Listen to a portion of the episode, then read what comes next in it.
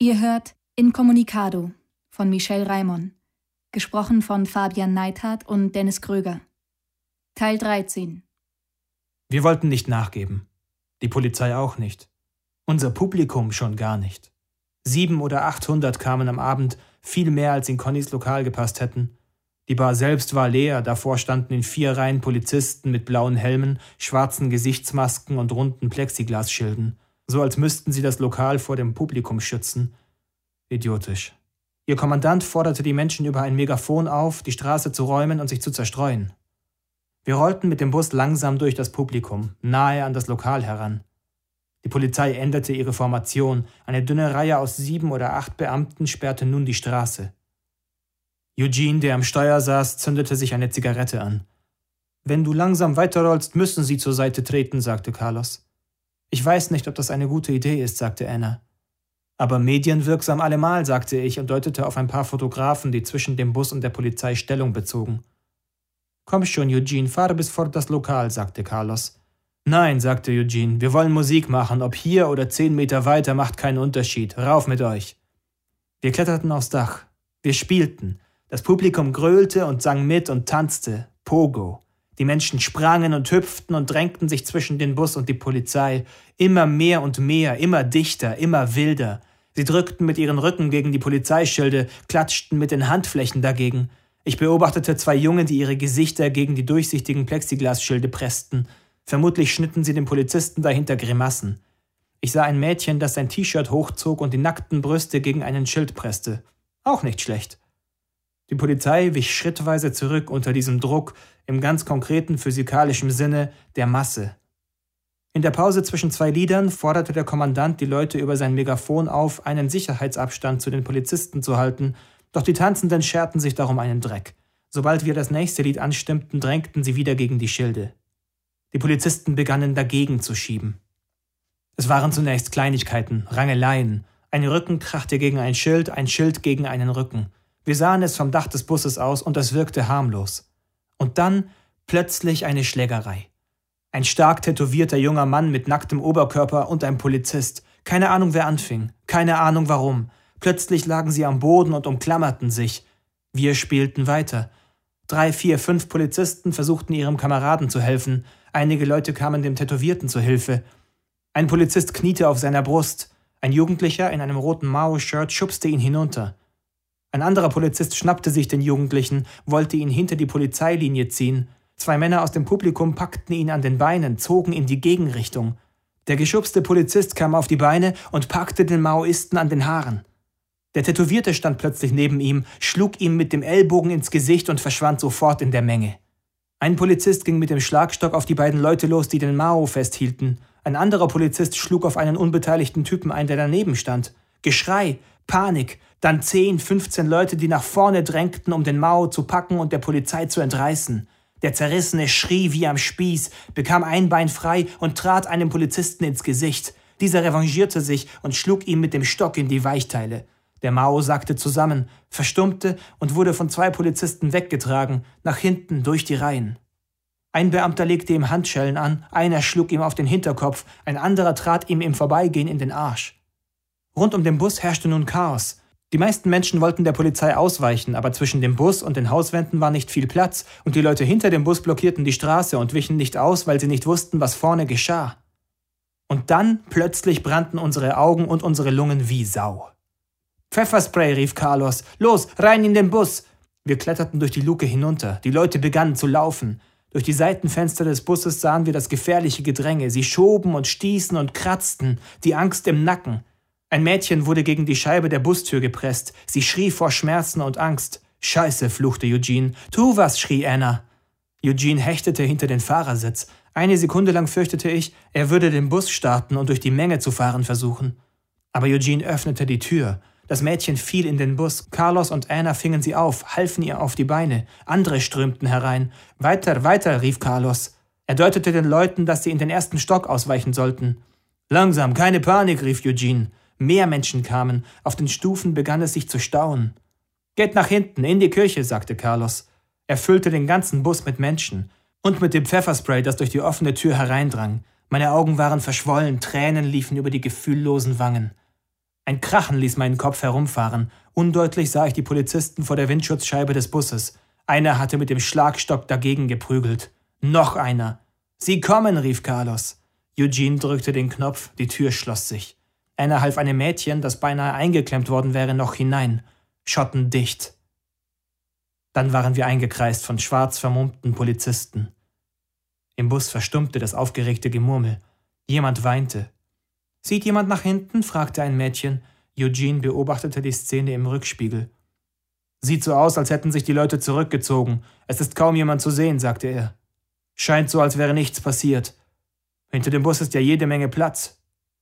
Was passiert jetzt mit uns? fragte ein Mann. Gute Frage. Fahren wir, rief jemand. Eugene überlegte. Wir sind von der Polizei eingekreist. Die springen sicher zur Seite. Oder sie schießen auf unsere Reifen, sagte jemand. Du hast wohl so viele Krimis gesehen. Wenn Sie uns stoppen wollen, können Sie das. Der Kommandant trat an die Tür und klopfte gegen das Glas. Aufmachen, sagte er. Eugene schüttelte langsam den Kopf. Seid mal einen Moment ruhig, rief Carlos in dem Bus. Aufmachen, sagte der Polizist noch einmal. Eugene schüttelte noch einmal den Kopf. Was wollen Sie? Es besteht der Verdacht, dass sich in diesem Bus kriminelle Elemente aufhalten. Ein Raunen ging durch den Bus. Eugene lachte. Kriminelle Elemente? Wir sind ein paar Musiker und ein paar Musikfans. Der Polizist schüttelte den Kopf und zog sich von der Tür zurück. Andere nahmen seinen Platz ein, blockierten uns. Ein Streifenwagen fuhr vor uns quer über die Straße und verstellte den Weg. Kommen wir nach hinten raus? fragte ich. Eugene beobachtete den Rückspiegel. Nicht ohne ein Blutbad anzurichten.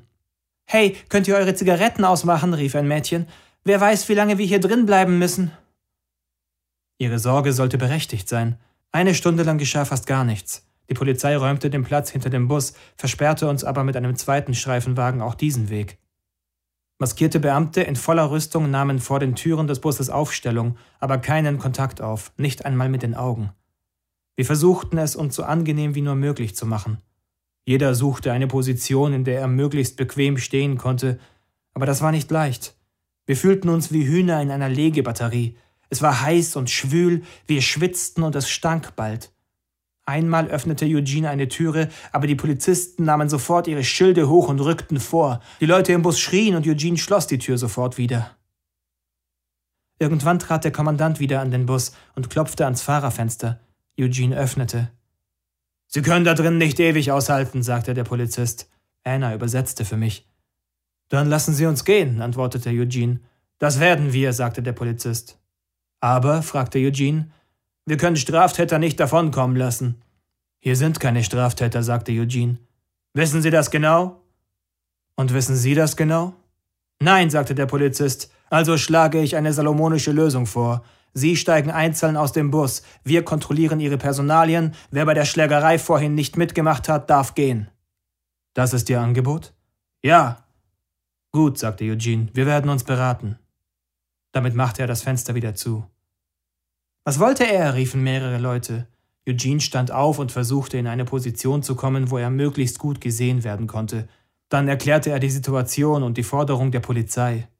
Die Reaktion der Leute im Bus war spontan und eindeutig. Niemand war bereit, seine Personalien von der Polizei überprüfen zu lassen. Wir haben nichts getan. Warum sollten unsere Namen auf irgendwelchen schwarzen Listen landen? fragte ein Junge. Also lehnen wir das Angebot ab, sagte Eugene. Gegenstimmen? Schweigen. Eugene kurbelte das Fenster wieder nach unten und überbrachte dem Polizisten unsere Antwort. Der schüttelte den Kopf. Sie können nicht ewig hier drin bleiben, wiederholte er. Das haben Sie schon gesagt, antwortete Eugene und schloss das Fenster. Und so warteten wir. Dreißig Minuten, fünfundvierzig, eine Stunde. Bewegung gab es im Bus nur, wenn Leute versuchten, auf die Toilette zu gelangen und sich quer durch die Masse schlängeln mussten, die Treppe hinunter oder wieder hinauf. Die Luft wurde sehr stickig, aber eigentlich hatten wir es recht lustig. Es wurden eine Menge trockener Witze gemacht, wir lachten viel und irgendwann begannen wir zu singen. All we are saying is give peace a chance. Immer nur diese eine Textzeile, immer und immer wieder, mal lauter, mal leiser, mal schneller, mal langsamer, mal mit Gitarren begleitet, dann mit unseren selbstgebauten Rhythmusinstrumenten, dann wieder a cappella, einmal rappte jemand die Zeile.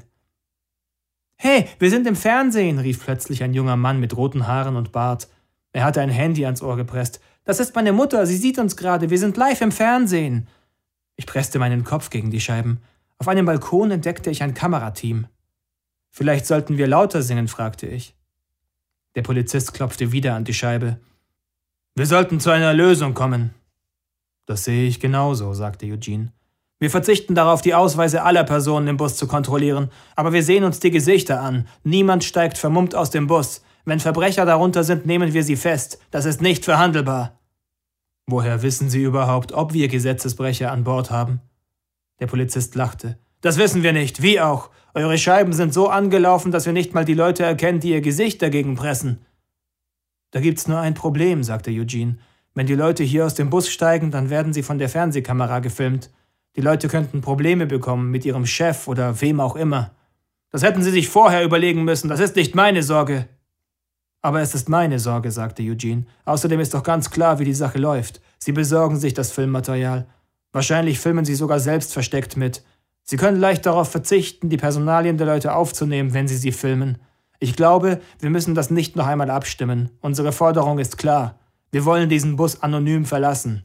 Sie haben die Namen der Bandmitglieder, wir laufen ihnen nicht davon. Alle anderen dürfen in keiner Kartei landen. Das ist nicht möglich, sagte der Polizist. Dann eben nicht, sagte Eugene und kurbelte die Scheibe wieder hoch. Es wurde 10 Uhr, 11 Uhr, Mitternacht. Wir sangen so ziemlich alles, was uns einfiel. If You Are Going to San Francisco von Scott McKenzie, Patience von Guns N' Roses, die alte Partisanennummer Bella Ciao und natürlich Ring of Fire. Aber irgendwann hörten wir auch mit dem Singen auf. Vielleicht, weil uns nichts mehr einfiel. Vielleicht, weil die Luft schon so schlecht war, dass wir den Rest Sauerstoff zum Atmen brauchten. Die Gemeinschaft zerfiel in viele kleine Gruppen, die sich unterschiedlichen Gesprächsthemen zuwandten. Dem Copyright, der Weltrevolution, der morgigen Vorlesung oder ganz banalem Tratsch. Die Toiletten waren inzwischen ein Schlachtfeld, in unseren Kojen lungerten wildfremde Menschen herum, der Boden war dicht bedeckt mit Papier und Taschentüchern und anderem Müll.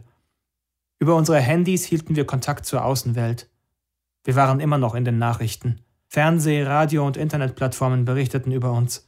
Kein Zweifel, morgen würden wir der Aufmacher aller großen Tageszeitungen sein. Im Abstand von 40 oder 50 Minuten kam der Polizeikommandant zu unserem Fenster und tat so, als wolle er verhandeln. Aber nur selten fiel ihm ein neuer Vorschlag ein. Der kommt doch nur für die Fernsehkameras, sagte Eugene. Und tatsächlich, um halb zwei Uhr morgens löste sich die Situation wie von selbst plötzlich auf. Ein paar Befehle wurden gerufen und die Polizei zog ab, machte die Straße vor und hinter uns frei, ohne uns über das Wie und Warum zu informieren. Ist das eine Falle? fragte der Rothaarige mit dem Bart. Ich glaube nicht, sagte ich. Ich glaube, die haben nur gewartet, bis es spät genug ist. Es sollen einfach möglichst wenige Menschen live sehen, wie sie abziehen. Aber warum geben sie auf? Weil sie nicht viele Möglichkeiten haben, sagte ich. Entweder sie stürmen den Bus mit Gewalt oder sie hungern uns aus. In beiden Fällen machen die Medien daraus eine Riesenshow, die morgen den ganzen Tag die Nachrichten dominiert. Oder eben drittens, sie lassen uns mitten in der Nacht einfach ziehen. Ich glaube, Sie haben eine aus Ihrer Sicht sehr kluge Entscheidung getroffen. Für Paris, klar, ließen wir uns etwas Besonderes einfallen. Gerne hätten wir die Bastille gestürmt und das gehört uns drauf gesprayt, aber das Gebäude war schon vor langer Zeit abgerissen worden. Also entschieden wir uns für Disneyland. Free Mickey lautete unser Schlachtruf, als wir von Dijon aus nordwärts fuhren, mit 30 oder 40 Autos im Schlepptau und via Internet trugen wir ihn in die Welt hinaus. Die Chaoten kommen, die Hunnen, hörten wir die Moderatoren der Radiostationen sagen. Sie werden kleine Kinder gefährden mit ihrem Wahnsinn. Die TV-Nachrichten zeigten Bilder von glücklichen Familien mit Donald und Goofy und dazu schnitten sie Szenen von der vergangenen Nacht, von Polizeieinheiten, Vermummten und von einem blutenden Demonstranten, der einen brennenden Molotow-Cocktail in der Hand hielt. Ich habe gestern keinen Molly gesehen, sagte Dimitri, als wir bei einer Tankstelle aufs Klo gingen und dabei an einem Fernseher vorbeikamen. Ich auch nicht, sagte ich. Der Tankwart sagte, viel Glück, zeigt es den Arschlöchern. Wir fuhren langsam und hörten Radio. Eugene übersetzte für mich. Ich breitete die Straßenkarte auf meinen Knien aus und griff zum Filzstift. Der Verkehrsbericht meldete Staus und Verzögerungen im Osten von Paris. Ich trug sie auf der Karte ein. Die Sprecherin vermied das Wort Disneyland, aber es war klar, was sich da abspielte. Mehrere Autokolonnen bewegten sich aus allen Richtungen auf Disneyland zu. Wir kreisten sie ein. Die A4, die Ostausfahrt von Paris, war vollkommen zu. Es staute sich auf der A86, der Ringautobahn um die Stadt, sowohl im Norden als auch im Süden. Von der A10, dem Zubringer aus dem Südwesten, wurde dichter Verkehr gemeldet, ebenso auf der A4 im Westen, ab Reims. Wir kamen von Südwesten auf der A5, das Ende unserer Kolonne war nicht mehr zu sehen, aber immer noch schien es, als würden sich neue Autos anschließen. Die Leute warteten am Pannenstreifen, winkten uns zu, wenn wir vorbeifuhren und schwangen sich dann hinter das Lenkrad. Das ist ja fantastisch, rief Anna. Ja, das ist es, sagte ich und gab ihr einen Kuss. Eugene warf einen Blick auf die Karte. Wir werden von der Autobahn abfahren, sonst geraten wir in den Stau. Wir nehmen diese Route, sagte er und tippte mit dem Zeigefinger auf eine Landstraße. Die N36, sagte ich. Okay, dann müssen wir in etwa fünf Kilometern runter.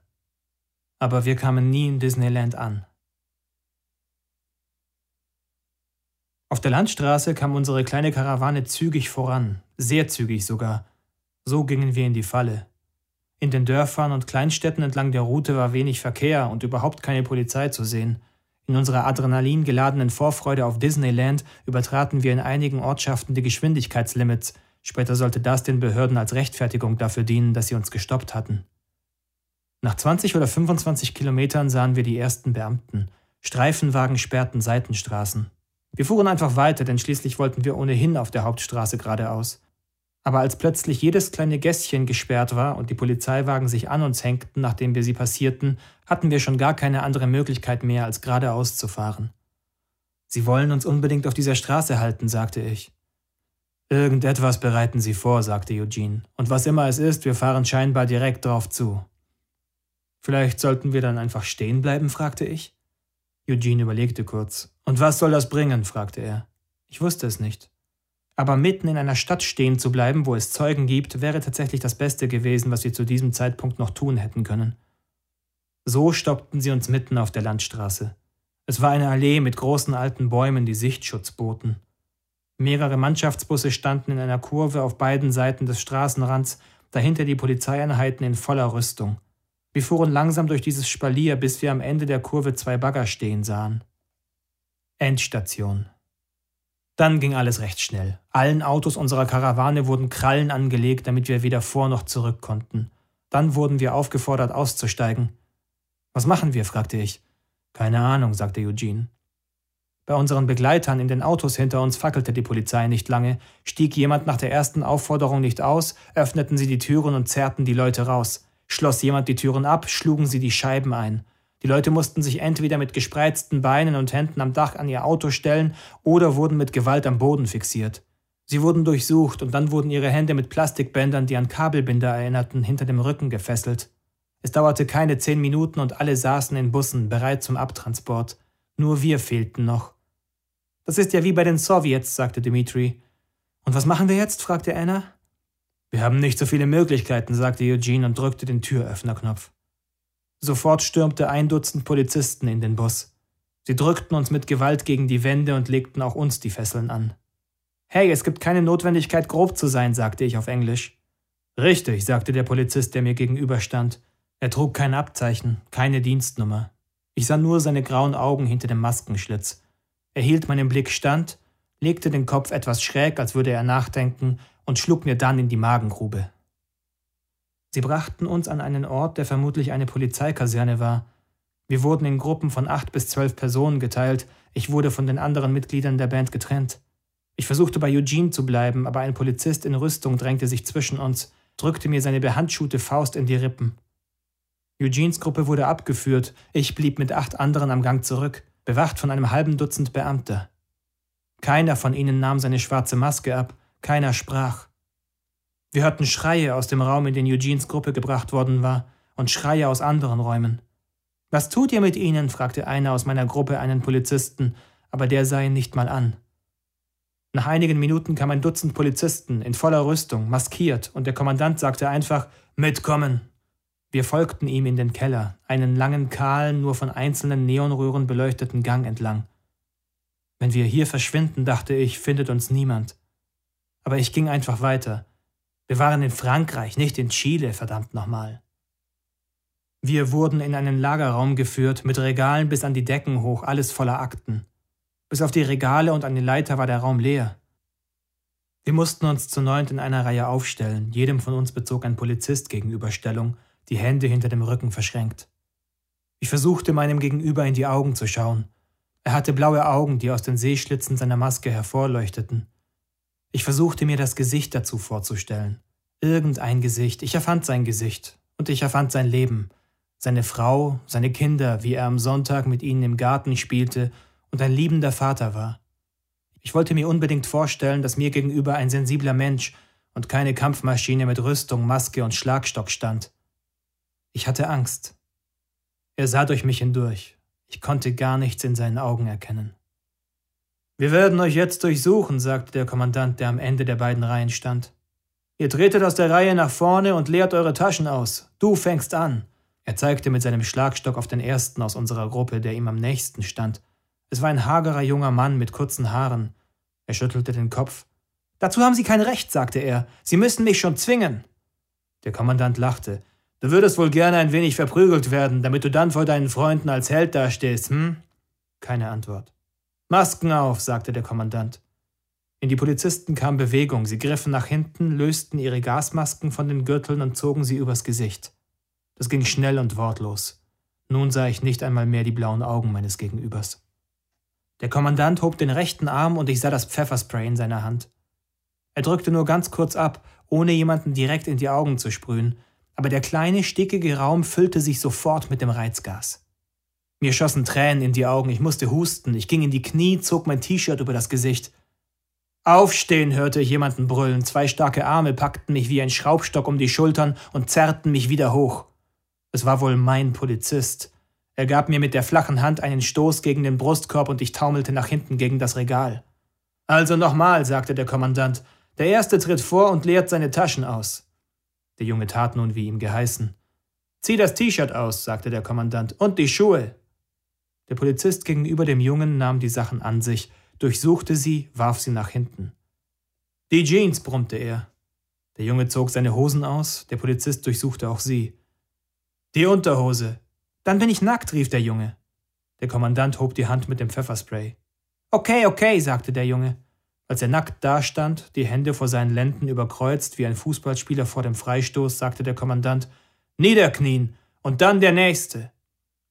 Und so zogen wir uns aus und knieten dann vor den Polizisten nieder, einer nach dem anderen. Ich war der vierte oder fünfte, und als ich meine Sachen abgegeben hatte und auf den Boden durfte und die Aufmerksamkeit sich dem Nächsten zuwandte, da spürte ich ein Gefühl der Erleichterung, dass ich es überstanden hatte, und ich schämte mich. Ich weiß nicht, wie lange wir in diesem Raum in einer Reihe am Boden knieten. Es schien ewig zu dauern. Niemand durfte ein Wort sprechen. Wir wurden nichts gefragt und mussten nichts antworten. Hin und wieder hörten wir Schreie vor der Türe oder aus anderen Zimmern. Es war kalt, ich bekam Gänsehaut und begann zu zittern. Die Kniescheiben schmerzten und das Rückgrat auch. Einer von uns bat nach ein paar Stunden auf die Toilette gehen zu dürfen, aber die Polizisten lachten nur. Er bat zehn Minuten später noch einmal und zwanzig Minuten später ein drittes Mal. Dann pinkelte er in den Raum, im Knien. Wage ja nicht, dich zu bewegen, sagte einer der Polizisten und die anderen lachten. Der Mann blieb in seiner eigenen Lache knien und weinte. Einmal kam ein kleiner maskierter Polizist herein, ging die Reihe ab, betrachtete uns prüfend, dann ging er die Reihe hinter unserem Rücken ab. Er beugte sich über den Mann, der rechts von mir kniete, streichelte ihm über die Schulter und über den Rücken, tätschelte seinen Hintern und griff ihm dann an die Eier. Ich bemühte mich immer nach vorne zu schauen und nicht aufzufallen. Sehr schön, meine Jungs, sagte der kleine Polizist, richtete sich wieder auf und verließ den Raum. Und das war es dann. Ein paar Stunden später durften wir uns wieder anziehen, wurden in einen Polizeitransporter verladen und nach Paris gebracht. Wir erhielten alle unsere Sachen zurück, darunter auch unsere Handys, die Polizei hatte sie wohl gründlich durchsucht, so gründlich, dass aus den Geräten sogar die Akkus herausgenommen worden waren. Der Polizeibus fuhr uns durch die Nacht und irgendwann ließ man uns am Straßenrand aussteigen. Wir waren frei. Sie haben unsere Namen nicht aufgeschrieben, keine Fingerabdrücke genommen, uns nicht gefilmt oder fotografiert, uns nur mit Handschuhen berührt. Es gibt keinen Beweis, dass wir je dort waren, wo immer wir waren. Ariel Dorfman und Armand Metal Art. How to Read Donald Duck. Imperialist Ideology in the Disney Comic. Geschrieben 1971 in Chile.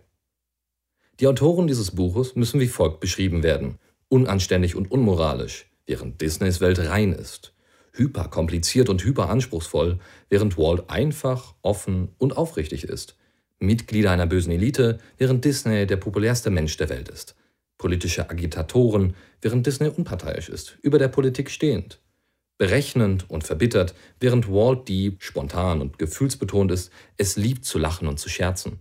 Zerrütter der Jugend und Zersetzer des häuslichen Friedens, während WD lehrt, dass man seine Eltern respektieren, seine Anhänger lieben und Schwache schützen sollte.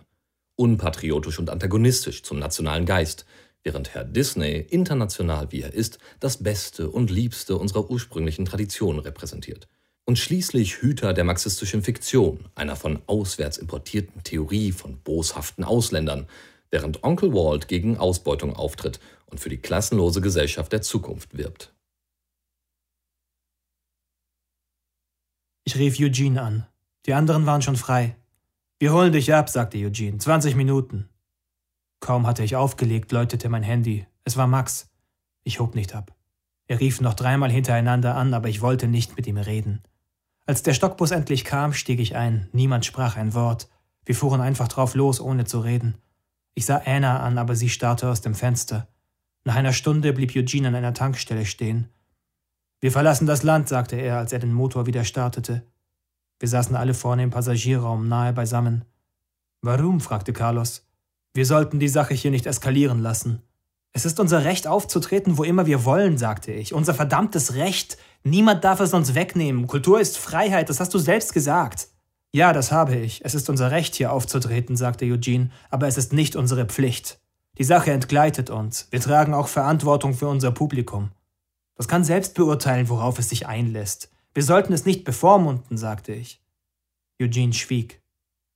Wenn wir jetzt aufgeben, haben sie gewonnen, sagte Carlos leise. Wir geben nicht auf, sagte Eugene. Tatsache ist, sie sind stärker, sagte Dimitri langsam und bedächtig. Sie haben Knüppel und Wasserwerfer und Tränengas und Schäferhunde und Pistolen. Wir haben unsere Musik, sagte ich, aber meine Stimme war schwach und verzagt. Verdammt nochmal, fluchte Eugene. Das ist so verdammt ungerecht, sagte Anna. Sie kaute an ihrem Daumennagel herum. So verdammt ungerecht. Wir kneifen also, sagte ich. Wir weichen der Gewalt, sagte Eugene, aber wir geben nicht auf.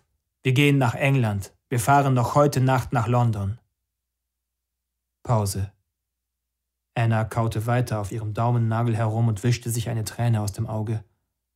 Carlos vergrub sein Gesicht in den Händen. Ohnmacht überall. Und wo spielen wir? fragte ich schließlich. Im Hyde Park, sagte Eugene. Ich runzelte die Stirn. Dimitri lachte heiser und klopfte sich auf den Schenkel. Speakers Corner, flüsterte er. Die Informatisierung ändert unsere Gesellschaft von Grunde auf. Sie zerstört die derzeitigen Machtstrukturen und wird neue schaffen. Ähnlich wie Grundbesitz vor einigen Jahrhunderten an Bedeutung verlor, verlieren Kapital und industrielle Güterproduktion nun ihre Bedeutung. Wir erleben gerade live den Aufstieg einer neuen Schlüsselressource Information. Geistiges Eigentum ist das Öl des 21. Jahrhunderts, hat Mark Getty, ein Erbe des Ölimperiums, vor einigen Jahren gesagt. Statt eines Industriekonzerns gründete er eine der weltgrößten Fotoagenturen und handelt nun mit Bildern, also visueller Information. Bis vor kurzem war das Gewerbe der Bildagenturen eng an physische Prozesse gebunden. Fotos mussten entwickelt werden, dann kopiert, dann in Ablagesysteme eingeordnet und schließlich bei Anfragen wieder herausgesucht und per Post oder Botendienst an die Redaktionen und Werbeagenturen geschickt werden. Dort lagen sie dann einige Zeit herum und wurden schließlich wieder zurückgesandt. Heute werden Bilder digital angeboten. Die Kunden bekommen einen Zugangscode zur Datenbank, stöbern online im Archiv und laden runter, was gefällt. Der Vorteil dabei, digitale Information lässt sich praktisch ohne Kosten und Qualitätsverlust vervielfachen. Der Nachteil, digitale Information lässt sich praktisch ohne Kosten und Qualitätsverlust vervielfachen. Jede Kopie ist ein Original, ist eine Kopie. Das ist kein kleiner gradueller Unterschied, sondern ein grundlegend anderer Prozess als in der industriellen Produktion. Man sieht es schon daran, dass die Kunden digitale Bilder nicht mehr nach einer gewissen Frist an die Agenturen zurückschicken müssen. Alleine die Vorstellung, ein Pfeil in eine Mail zu stecken und an die Agentur zurückzuschicken, ist lächerlich. Und selbst wenn die Kunden es täten, das Bild bliebe immer noch auf ihrer Festplatte zurück. In der Mail wäre nur ein weiteres Pfeil, eine neuerliche Kopie, ein weiteres Original. Die Industriegesellschaft kannte Produkte mit einer solchen Eigenschaft bisher nicht und hat daher auch kaum Mechanismen, damit umzugehen. Die Marktwirtschaft beruht ganz fundamental auf dem Spiel von Angebot und Nachfrage, doch digitale Information widersetzt sich diesem Mechanismus zunächst. Nachdem sie erst einmal geschaffen wurde, lässt sie sich praktisch ohne Aufwand und Kosten im Überfluss erzeugen. Das bedeutet, dass es immer ein Überangebot am Markt gibt. Jede Nachfrage kann auf Knopfdruck befriedigt werden. Auf diese Weise lässt sich kein Profit erzielen. Damit das Produkt digitale Information in unser ökonomisches System passt, muss es künstlich verknappt werden. Nur wenn es knapp bleibt, kann geistiges Eigentum das Öl des 21. Jahrhunderts sein. Adam Smith hat in seinem Buch Der Wohlstand der Nationen das Prinzip der Arbeitsteilung in der industriellen Produktion geschildert. Das war 1776, im Jahr der amerikanischen Unabhängigkeitserklärung. Smith zählte all die Schritte auf, die zur Herstellung einer Stecknadel notwendig sind. Vom Ziehen des Drahtes bis zum Verpacken der Nadeln kommt er auf 18 Schritte. Aber einen hat er vergessen. Den ersten. Das Design der Nadel, die kreative Arbeit, das Erstellen eines Prototypen. Selbst ein so simpler Gegenstand wie eine Stecknadel muss wenigstens einmal entworfen und gestaltet werden. Den Unterschied sehen wir sofort. Das, was Adam Smith so unbedeutend erschien, dass er es nicht einmal erwähnte, macht bei der digitalen Information 99,99 Prozent der Arbeit aus. Die Arbeitsschritte zum Vervielfältigen des Prototypen, auf deren Beschreibung Smith alle Mühe verwendete, sind plötzlich ein Klacks. Warum ist das so wichtig? Weil die Schlüsselressource unserer Zeit plötzlich an Bedeutung verliert. Für industrielle Produktion braucht man viel Kapital, so wie man für landwirtschaftliche Produktion viel Grund brauchte. Doch digitale Produktion funktioniert beinahe ohne Kapital. Ihr Grundstoff, die wichtigste Ressource der Zukunft, ist eben Information. Geld regiert die Welt. Aber wer sagt, dass das so bleibt? Die meisten von uns verfügen nicht über die finanziellen Mittel, um ein so einfaches Ding wie eine Stecknadel ein paar tausend Mal zu vervielfältigen. Aber wir können auf Knopfdruck ein Softwarepaket wie OpenOffice kopieren, das aus Millionen Zeilen Programmcode besteht. Oder eine über Jahre aufgebaute und sorgfältig gepflegte Kundendatenbank. Oder eine Opernaufnahme. Nein, eine ganze Sammlung von Aufnahmen.